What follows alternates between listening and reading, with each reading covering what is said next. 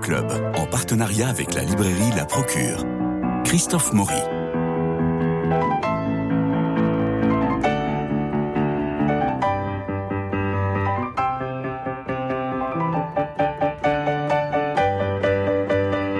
Dans notre monde où tout est quantifié, où la finance l'emporte sur les énergies non renouvelables, je veux parler de nos rêves, la question de l'art, de l'œuvre d'art, finalement la valeur des rêves, reste sans vraie réponse convaincante. Marie Lebé, bonjour. Vous signez votre septième roman, La valeur des rêves, justement, une histoire épatante autour d'un stabile de Calder. Alors d'abord, qu'est-ce qu'un stabile? Alors instable, c'est l'opposé d'un mobile. Euh, tout le monde connaît euh, les mobiles de Calder qui sont euh, des sculptures qui bougent avec des éléments qui bougent au gré du vent. Et instable, c'est quelque chose qui est stable, et donc euh, qui ne bougent pas et qui sont des grosses euh, et qui est planté dans la terre. Qui sont plantés dans la terre et il y en a un peu partout euh, en Europe, aux États-Unis, voilà, qui sont qui sont monumentales. Moi, j'aime beaucoup Alexandre Calder, qui est né en 1898, qui meurt à New York d'une crise cardiaque en 1976, qui était un ingénieur, qui aimait faire des petites maquettes, qui a aimé faire un cirque comme ça, qui a, qui a eu pas mal, pas mal de succès. Et puis alors ensuite, il va rencontrer toute l'avant-garde artistique parisienne, Miro, Cocteau, Man Ray, Desnos, Fernand Léger. Il va avoir d'ailleurs avec, euh, avec Miro tout un, tout un dialogue. Les, œuvres se répondent les unes les autres. Euh, et vous, vous, vous, le citez quand il dit Je fais des dessins dans l'espace. Mhm. C'est ça, Calder. Il fait des dessins dans l'espace, plus qu'un sculpteur. Euh, oui. Oui. Alors, nous sommes dans un camping du sud de la France, à la Traîne-les-Pins, et Simon Brett, commissaire-priseur parisien, il passe. Sa voiture manque de tomber en panne d'essence. Et là, il arrive dans le, dans le camping, et qu'est-ce qu'il voit? Il voit un calder, un stabile de calder, qui a été oublié là, on ne sait pas pourquoi il est là, et qui sert de séchoir pour les serviettes de bain et pour, euh, et pour les grandes toilettes. Il y en a beaucoup des, des calders oubliés comme ça, vous pensez? Euh, non, non, je pense pas. Euh, Mais ça, c'est une histoire inventée. C'est vous qui l'avez inventé ou c'est vrai? Non, c'est vrai. C'est incroyable. Oui, oui, je suis partie à, euh, à partir d'un. C'est un ami qui a vraiment trouvé dans un club de vacances paumé du, du, sud de la France, près de la piscine, un caldaire tout rouillé où séchaient les maillots de bain d'enfants. Et, et, donc, il a pris contact avec le club de vacances. Ils l'ont restauré et après, ils l'ont mis en vente. Et, ce stabile valait des millions et a fait des millions en vente. Alors, euh, commençons par euh, Simon Brett, ce commissaire-priseur. Un étrange métier, écrivez-vous. Il est célibataire endurci, c'est un homme à femme à qui tout réussit, il est esthète jusqu'au bout des ongles, et le, euh, roman commence par, bah, par son portrait. Quel drôle de métier. Simon Brett exerçait un métier étrange, c'est votre première phrase. c'est un métier formidable, comment vous l'avez perçu? Oui, c'est un métier formidable, parce qu'on travaille dans euh, dans la, passion, dans la beauté, on cherche la beauté quand même. Euh, et, c'est très contradictoire parce que la beauté et l'argent, euh, l'art et l'argent, finalement, je me suis rendu compte au cours, en faisant ce livre, que c'était se tenir main dans la main. c'était deux choses complètement liées, quoi, l'art et l'argent. Et, euh, le commissaire-priseur, euh, bah c'est, oui, c'est un métier. Euh, c'est le golden boy de, de l'art, quoi. L'art et l'argent, je vous cite. Mais qu'est-ce que vous croyez? L'argent est un support, une matière comme une autre qui produit des choses. Sans lui, il n'y a pas de création. Sans le pognon des Médicis, pas de renaissance. Sans les dollars de Peggy Guggenheim ou le blé des Noailles, beaucoup d'artistes auraient fini à la rue. Dites-moi quelles traces les pays communistes et les dictatures ont-ils laissées dans l'art? N'en cherchez pas, il n'y en a aucune. Comme il faisait les questions et les réponses, Lucie n'eut pas d'autre choix que de l'écouter de loin, comme une écolière qu'on traîne au musée. Mais c'est vrai, ce rapport de l'art et de l'argent, quand vous dites euh, sans le pognon des Médicis, pas de renaissance. Euh, non, mais c'est sûr. Et, et, c'est vrai, je ne sais pas si vous avez remarqué, dans, dans, tous les... Euh, bon, il y aura sûrement une exception qui va... qui va mais en fait, dans tous les pays communistes où ou fasciste, il n'y a pas d'art. Mm. Parce que c'est. Enfin, il y a un art officiel, Oui, mais, mais. qui ne vaut rien finalement. Non, parce qu'on peut pas faire de propagande avec euh, l'art. L'art devient mauvais euh, euh, dès qu'on fait de la propagande. L'art, c'est une quête. On cherche quelque chose. D'ailleurs, c'est très proche de la foi. Si on n'a pas euh, euh, la foi, on peut pas être artiste. C'est une forme de la foi. Mm. Et donc, euh, c'est impossible d'avoir. On ne fait pas de l'art avec des bons sentiments. Ça n'existe pas. On fait de l'art avec. C'était ce que disait Flaubert. Oui. Euh, alors, donc, Simon Brett recrute euh, Lucide Clichy. Je vous cite, la mission qu'il venait de lui confier consistait à trouver les documents prouvant l'origine d'une sculpture d'Alexandre Calder afin de l'authentifier avant que son propriétaire ne la mette en vente. Et inutile de dire que la pauvre Lucide Clichy ne connaît absolument rien à l'art contemporain. Oui. Comme, Comme- moi au début du livre. Voilà. Et comme beaucoup de stagiaires de galerie, j'imagine. Euh, comme beaucoup de stagiaires de galerie, comme beaucoup de monde, mais parce que, euh, en fait, euh, euh, l'art aussi, ça s'apprend. faut donner de soi, faut, faut rentrer dans une œuvre, il faut, euh, il faut être disponible pour recevoir euh, ce que Oui, euh, les vibrations. l'œuvre va, les vibrations de l'œuvre. Et ça ouvre l'esprit. Et c'est vrai que je connaissais rien à l'art contemporain. J'aimais que le 19e et, et la peinture de mes parents, finalement. Et, et quand j'ai fait ce travail, ça m'a vraiment ouvert des portes où maintenant mon regard sur les choses a changé. Euh, Marie Lebé, quand vous avez inventé, j'imagine, ce personnage de, de Lucide Clichy, vous vouliez un archétype, vous vouliez quoi? Non, c'est moi. Ah, d'accord. Euh, c'est moi, en plus jeune, plus intelligente, euh, mieux, plus drôle. Donc, mais- ça, donc, donc il y a un peu un côté initiatique dans ce roman, puisqu'on va apprendre petit à petit, elle va apprendre petit à petit la, la valeur des choses avant d'apprendre la valeur des rêves. Bi- bien sûr. Mais oui, complètement. Mais parce que euh, en tant qu'écrivain, on est. euh, c'est- C'était pas un essai sur Calder. Non, justement, c'est ça qui est passionnant. C'est un roman. C'est un roman. C'est une histoire euh, possible euh, imaginée. presque policier. Absolument. Et, donc je voulais, je suis sortie euh, de ce livre plus euh, avec- forte. euh, plus forte, et parce que Rapprochez-vous du micro, Oui, euh. L'aventure, euh, euh, un livre, c'est une aventure, c'est un voyage, donc il faut en sortir différent de quand Oui. on l'a abordé. Et donc, moi, le but, euh, c'était euh, de, euh, de m'ouvrir à l'art contemporain et d'en sortir avec une idée plus précise. Eh ben, c'est réussi parce que c'est le même sentiment que vous transmettez à vos lecteurs. C'est-à-dire Ah, qu'on génial. sort différent euh, lorsqu'on a terminé le, le livre et on, et encore plus attaché à cette, à cette période de l'art et, euh, et naturellement à Calder. Alors Calder va s'installer à Saché en Touraine, bien connu des Balsaciens, puisque c'est là qu'il y avait le château de Balzac. euh, et, euh, et, Cal- et, et Calder va s'installer en 1963 et il restera jusqu'à sa mort. Je l'ignorais complètement. Donc vous êtes allé à Saché pour aller voir un peu comment ça se passe. Bien sûr. Merveilleuse auberge hein, en face du, en face Ah du, château de, Ouais. de Balzac. Oh, oui, je la connais. Ouais. Et- Euh, Et, et comment va-t-il vivre là? Euh, vous, vous avez un peu creusé Oui, sur. oui, euh, complètement. Bah, il vit dans une maison en pierre assez simple. Euh, son, euh, le, le- le mari de sa fille habite pas très loin. Il est adoré des gens euh, du village. Il vit d'une façon très rustre, c'est-à-dire que c'est il travaille tout le temps, toute la journée. Il est très proche des paysans euh, du coin, des ouvriers avec qui il boit des coups parce qu'il a une bonne cave et il n'hésite pas à descendre dans la cave et à partager son vin avec tout le monde. C'est quelqu'un euh, euh, de très généreux, d'aimé par tout le monde, qui le prend évidemment pour un original hmm. parce qu'il a un accent comme ça, on comprend rien de ce qu'il dit. Et, et ça, il a été ancré vraiment. il a passé la moitié de sa vie là. Après, il est retourné à New York. Euh, mais enfin, il a été ancré euh, ici. À Saché. quoi. Ouais. L'œuvre s'appelle euh, Mouche typique, un nom réducteur comme une compression de César, écrivez-vous. D'où vient ce titre étrange?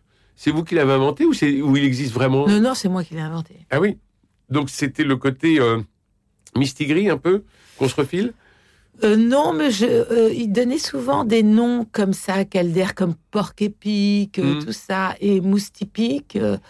Euh, voilà, je trouvais ça un peu euh, poétique, un peu drôle, un peu décalé, barré, donc euh, ça m'a plu comme nom. Alors le, le roman rebondit, on en revient à la Seconde Guerre mondiale, lorsqu'il a fallu rejoindre les forces de la France libre du général de Gaulle. Et là, votre livre devient une quête qui devient une enquête un peu, pour, Mhm. savoir, euh, pour savoir un peu ce qui s'est passé. Oui, parce que tout le monde se dit toujours, mais à quoi pensé l'artiste pour créer ça? Ouais. Et on fait les questions et les réponses. Et ça m'agaçait. Mm. Et en fait, j'avais envie de montrer qu'un artiste, ça peut s'inspirer de tout et de rien, que c'est un melting pot. Et là, on ne sait jamais si le mousse typique, le stabile, euh, il a été inspiré parce que euh, en, en 62, il avait la, euh, la- fille de ses voisins qui était piquée par des moustiques. Et puis, euh, il a créé un petit porte, une espèce de petit porte-clés en fil de fer pour qu'elle arrête de pleurer et qu'elle joue avec, ou si c'était mousse typique, le nom de ses voisins aussi qui euh, euh, avaient euh, été à Londres rejoindre De Gaulle et que ça, ça faisait partie d'un euh, d'un message de Mm. Radio Londres pour euh, envoi de la résistance. Alors ça, c'est, euh, disons, euh, en tant que romancier, euh, j'aime aussi euh, mettre mon empreinte et aller Oui. dans des lieux qui font partie de mon ADN, quoi. Et, et c'est sûr que C'est quoi votre ADN euh, bah, je suis très très sensible à, à, euh, la résistance. C'est quelque Ouais. chose qui est vraiment euh, omniprésent dans tous mes livres. Mhm. Je ne sais pas pourquoi, parce que c'est pas mon époque. Non, du pas tout. mon- Euh, mais ça soulève des thématiques qui me, me hantent. Mhm. Je ne sais pas pourquoi. D'ailleurs, c'est peut-être pour ça que j'ai aimé Modiano, l'écriture de Modiano, parce que je suis un peu hantée par cette époque-là, par qu'est-ce que c'est que l'héroïsme, que bon. Et puis, il y a toujours quelque chose qui m'a fait marrer, c'est euh, euh, en fait, on ne sait jamais, on dit des choses, on ne sait- on, on saura jamais à la fin du livre qu'est-ce qui a inspiré Calder pour ce euh, Rien. cette. En fait, c'est un mélange de choses et et, et la création, c'est justement une quête de quelque chose. Et puis, on, après, on bricole pour essayer euh, d'arriver à la hauteur de ce qu'on a dans sa tête et dans ses rêves. Ou une envie ludique d'équilibre? Je- C'est-à-dire? Ben, C'est-à-dire qu'il il fait un, il, prend un mouvement et puis il va essayer de le, de le, mettre, de le mettre en forme. Mais bien sûr, c'est peu- de l'artisanat, c'est tout aussi. C'est un peu ce qu'on voit dans, dans la toile euh, Les clowns euh, de Miro, Ouais, que, que Calder connaissait bien. ouais. Et on a cette espèce d'équilibre de, de, de, de taches, de bulles, de, de formes euh, imprécises, un peu comme ça. C'est le côté Euh, artisanal absolument. aussi, c'est-à-dire, on, se- comme disait Picasso, je ne euh, cherche pas, je trouve. En fait, on passe son temps à chercher, mais à un moment, il faut trouver. Alors, qu'est-ce qui marche?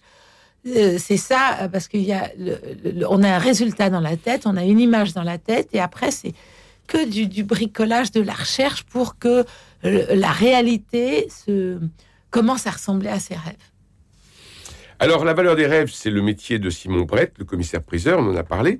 Et alors là, sans vouloir euh, dévoiler euh, le livre, il y a un formidable et haletant récit de la vente aux enchères. C'est absolument un régal. Vous, vous racontez ça euh, de façon merveilleuse. Je vous cite chacun prêt à payer un paquet de dollars pour mousse typique, un machin qui servait de corde à linge au maillot de bain des vacanciers et en temps normal aurait dû finir à la déchetterie. Quel est le prix des choses? Et on en revient toujours à la question Mm. de, de l'art et de l'argent, qui peut être euh, donné par une cote, mais qui surtout est servi par le commissaire-priseur. Cette question de l'art et de l'argent. Ah ben ça, c'est son métier. Son métier, c'est que euh, les objets partent le plus cher possible. Ben oui, c'est comme il ça est que là pour exciter les enchères. Pour euh, après, qu'est-ce qui se passe dans la tête de celui qui va dépenser des millions pour quelque chose euh, Qu'est-ce qui se passe dans sa tête? Je n'en sais rien. Mais l'argent, en fait, ce que je voulais aussi dire, c'est c'est une matière. Mm. Euh, et après, on en fait euh, ce qu'on veut, mais parfois ça peut être écœurant. Quand euh, et parfois euh, c'est si important aussi, c'est-à-dire l'argent n'est qu'un moyen. Mm. Euh, Alors vous décrivez ça, euh, il y a trois types d'acheteurs. Ceux en quête de signes extérieurs de richesse qui, pour exister aux yeux des autres, avaient besoin d'un cheval de course, d'un bateau et d'un caldaire, parce qu'une collection d'art contemporain sans l'oiseleur de fer n'était pas concevable. Ceux qui achetaient pour revendre après et qui surfaient sur la côte d'un artiste en se moquant bien de ce qu'ils avaient sous les yeux pourvu que la marge fût belle. Et puis les fous, ces doux rêveurs prêts à sacrifier ce qui leur était le plus cher dans la vie pour la poésie d'un cerf-volant sur la plage.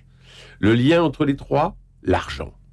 Pour entrer dans la partie et jouer, il fallait des jetons, beaucoup de jetons. La mise à prix de Moustipic était fixée à 4 millions de dollars.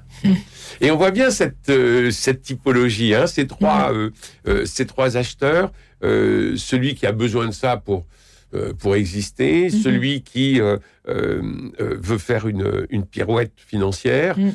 et puis celui qui, voilà, c'était son rêve, il le fallait, et il, est mhm. prêt, il est prêt à tout mettre. Je suis plutôt du genre du troisième, donc, moi aussi. donc je trouve plus sympathique. les grands collectionneurs, c'était aussi les, euh, ceux, les grands collectionneurs achetaient avant tout le monde quand les, euh, on, euh, se sont fiés à leur instinct et à leur goût. Et ils ont pu acheter les œuvres avant tout le monde parce qu'ils y croyaient. Et après, les œuvres sont montées ou pas. Hmm. Ou pas d'ailleurs.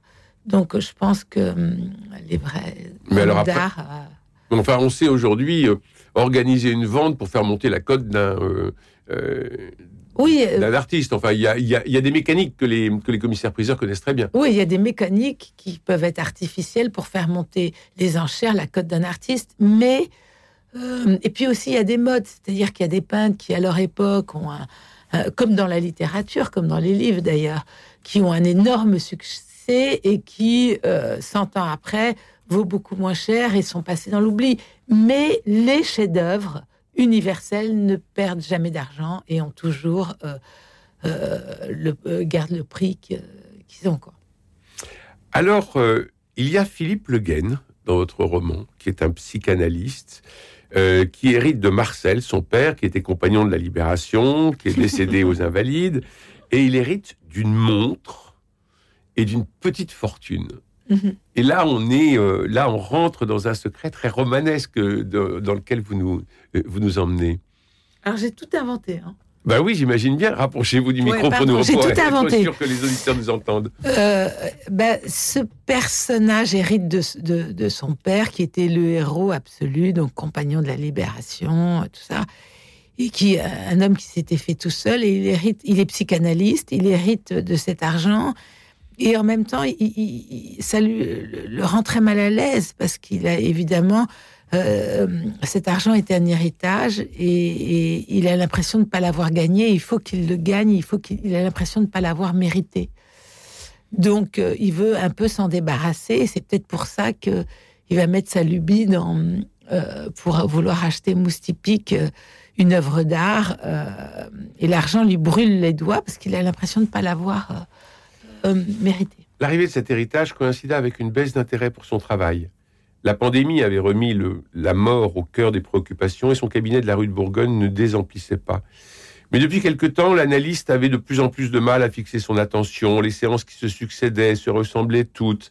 Ses patients étaient devenus des touristes qui lui demandaient leur chemin dans une langue étrangère. C'est joli ça. Et bientôt, à son tour, Philippe ressentit le besoin de retourner voir son superviseur pour l'aider à trouver la bonne distance avec ces nouveaux éléments qui surgissaient dans sa vie. Ce confrère chef de service à Sainte-Anne lui permit de clarifier les choses. A. Ce n'est pas de fric, comme vous dites, mais de l'argent que votre père a gagné honnêtement à la sueur de son front. B.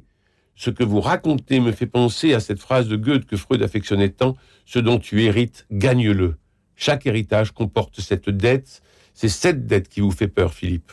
C je voudrais que vous réfléchissiez sur ce sentiment de culpabilité qui vous anime lorsque vous évoquez cet argent, comme si vous ne vous sentiez pas digne de le recevoir de votre père.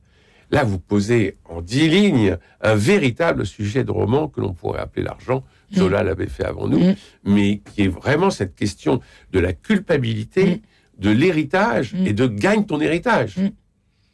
Oui, c'est ça. Et qu'est-ce qu'on fait de cet héritage? Oui, mais c'est le problème des, gens aussi qui gagnent l'auto. Hein. Ouais. Euh, moi, souvent, je me suis posé la question en me disant, mais qu'est-ce que je ferais si je... Oh, tout le monde se la pose tous les vendredis 13. Ouais. Qu'est-ce que je ferais Eh ben, à part acheter un appartement à mes enfants, ce qui serait déjà génial. Ouais. Euh, ben, je crois que je ferais une fondation ou quelque chose d'ordre public pour le redistribuer parce que euh, c'est une prison. L'argent, il faut il faut redonner, il faut donner, euh, garder les choses pour soi, c'est une prison. Et la valeur des rêves, Marie Lebé? Oui. Quelle est-elle? Là, on vient de parler du loto et de, trouver un appartement pour vos enfants, ce qui serait génial. Oui. Euh, mais la valeur des rêves? Oh, bah, Je crois, bah, alors ça c'est peut-être ma culture euh, chrétienne, euh, je crois que la valeur des rêves, déjà, c'est de les réaliser. Et après, la valeur des, rêves, ce sont les autres qui la donnent. Mais c'est aussi de la partager, quoi. Parce que si on, on la garde pour soi, ça n'a plus aucune valeur. C'est celle que nous leur attribuons à nos rêves qui donne la valeur. Oui, mais bah, vous dites ça à Van Gogh euh, qui a peint des trucs euh, qui, qui il a toujours eu ses rêves, personne ne les a reconnus à part son, hmm. son frère et une hmm. certaine. Il n'a pas eu de d'acheteur de ses toiles quoi. Euh, la valeur des rêves, ce sont les autres qui le, donnent. En même temps, d'aller au bout d'un rêve, ça n'a pas de valeur. Ça n'a pas de prix, je veux dire. Ça n'a pas de prix. Mais maintenant, la valeur, ce sont les autres qui la donnent. Et la valeur des rêves, finalement, du rêve artistique et de la réussite artistique, c'est notre ami euh, Brett qui, euh, qui, la donne? C'est le, le commissaire-priseur vous pensez que c'est aussi mécanique et artificiel que ça Non, je, ne pense pas. Oui, mais c'est ce que je. Euh, moi, personnellement, si vous me posez la question. C'est ce que j'ai lu dans votre livre. Euh, euh, non, ça c'est non, ce que une raison. c'est une raison pour que le rêve marche, quoi. C'est du succès. Absolument. Mais moi, la, moi, la, plus grande valeur, ça a été de. J'avais ce livre dans la tête et j'arrivais pas à le euh, à lui trouver une forme, à, mettre une forme à ce rêve. Et par le travail, j'ai réussi à euh, euh, trouver à ce que la forme rejoigne le rêve. Et donc j'ai réalisé mon rêve parce que j'ai été au bout de cette aventure où j'y arrivais pas. C'était très très très très dur pour moi d'écrire ce livre. Et, d'y arriver, pour moi, c'est je suis récompensée. Enfin, s'il marchait, je serais encore plus récompensé. Non, mais j'espère bien que, comme vous le disiez, euh, la valeur des rêves doit se partager. Et j'espère bien que beaucoup de, lecteurs vont se partager euh, cette lecture et ce livre et, et, foncer en librairie euh, à la procure ou ailleurs pour aller le, le prendre. C'est un livre court qui fait 166 pages et j'ai beaucoup aimé moi cette, cette densité, cette capacité que vous avez, non pas à délayer dans un roman de 500 pages. Vous allez à l'essentiel et on est tout de suite dans le mot juste qui nous emmène justement sur cette valeur des rêves. Oh, merci. Ben non, mais c'est très réussi. ça me fait plaisir. Parce que Pourquoi personne n'est-il capable de dire à quoi Mousse typique ressemble précisément? Je trouve ça formidable, c'est-à-dire qu'on a bien compris qu'il y avait tellement de choses inventées, qu'on a tellement fantasmé sur ce mousse typique, qu'on a tellement mis de notre imaginaire à nous sur ce caldaire, je ne sais pas s'il a existé ou s'il n'a pas existé, s'il était vraiment dans un camping ou pas, mais toujours est-il que euh, on a tous un, on a tous un dans le dans le cœur et dans la tête à la fin. Oui, c'est ça. En fait, vous avez tout à fait raison. En fait, ce que je voulais à la fin du livre, c'est expliquer au lecteur que chacun a son mousse typique dans son âme. Oui. Et qu'il faut le sortir et en faire quelque chose de grand. On a toute une petite lumière du Saint-Sacrement et qui est donc là je parle pas de lumière du Saint-Sacrement mais c'est ça mousse typique c'est ça. Bien sûr. C'est le notre différence qu'il faut exploiter et, pourquoi on est un individu euh, et qu'aucun individu se ressemble. Et je continue votre métaphore, euh, Marie Lebé. Euh, nous avons chacun notre mousse typique en soi, mais encore faut-il le reconnaître parce qu'il est souvent recouvert de, de, serviettes de toilette et de, et de bikini. Ouais. Euh, donc il faut, faut, enlever tout ça, euh, le restaurer peut-être, euh, et puis le regarder dans sa splendeur. Ouais.